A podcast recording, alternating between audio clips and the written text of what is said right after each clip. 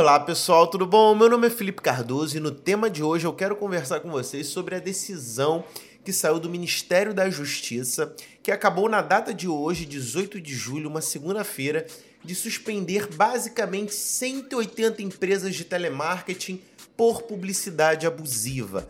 A gente já tem compartilhado algum conteúdo sobre isso, né? Sobre as robocalls, né? Que são aquelas ligações que a gente recebe no nosso telefone e aí a gente atende e ninguém fala. São ligações que disparam milhares de, de telefonemas por minuto, por segundo, e aí quem atender cai para os atendentes.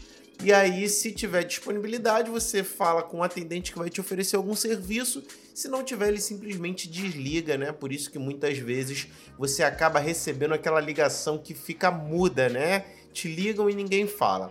Essa determinação da Secretaria Nacional da Defesa do Consumidor, né, através do Ministério da Justiça, proíbe empresas de ligar para oferecer produtos ou serviços a clientes que não autorizaram o contato. Né? Então a gente tem também alinhado com essa questão a, o tratamento dos dados, a questão da autorização para que a empresa possa entrar em contato. Isso a gente encontra respaldo também na LGPD, na Lei Geral de Proteção de Dados, que é, hoje nós vemos diversas empresas, principalmente de telemarketing, comprando base de dados de clientes, comprando informação de clientes para poder fazer esse disparo abusivo quando você não solicitou. Então deveria se haver uma autorização, inclusive ele coloca que empresas de telemarketing façam o oferecimento desses produtos ou serviços que não autorizaram o contato. Né? Vale destacar, pessoal, que segundo a própria LGPD, a Lei Geral de Proteção de Dados, essa autorização do contato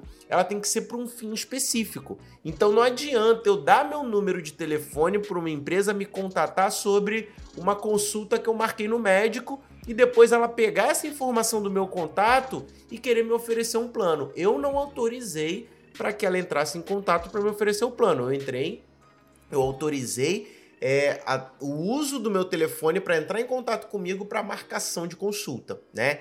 Então é, é, necessário que se obedeça também a finalidade pela qual aquela autorização foi concedida. E aí o Ministério da Justiça anunciou a suspensão por tempo indeterminado a partir do dia de hoje de 180 empresas de telemarketing, principalmente aquelas ligadas a bancos e instituições financeiras a multa pode chegar a 13 milhões. Esse foi o anúncio do ministro da Justiça, Anderson Torres, através do seu Twitter. A decisão prevê multa diária de mil reais às empresas que descumprirem a regra, a regra e a decisão exclui as demais formas de abordagem como tele, do telemarketing, como serviços receptivo passivo e aqueles que versem sobre cobranças e doações. E aí, pessoal, o que, que você acha dessa decisão?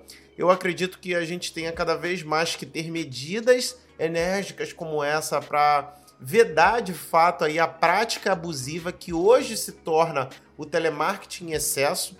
Né? Eu pessoalmente recebo milhares de ligações né, ao longo do mês e a maioria delas acaba não sendo efetiva, acaba sendo de ligações de robôs. Então a empresa não coloca nenhuma pessoa ali para falar. Você ouve aquela propaganda, aquela ligação gravada, né? Às vezes você interrompe algo que você está fazendo importante. E eu conheço gente que já está evitando até atender ligação por conta de, desse, desse medo, desse receio de ser uma ligação através dessas robocalls. Bom, medida enérgica do Ministério da Justiça. O que, que você acha sobre ela? Diga aqui nos comentários. Você tem recebido muita propaganda abusiva? Eu sei que tem, não tem? Diga aqui pra, pra gente como que é a sua experiência com isso. Bom, pessoal, eu vou ficando por aqui. Até a próxima. Tchau, tchau.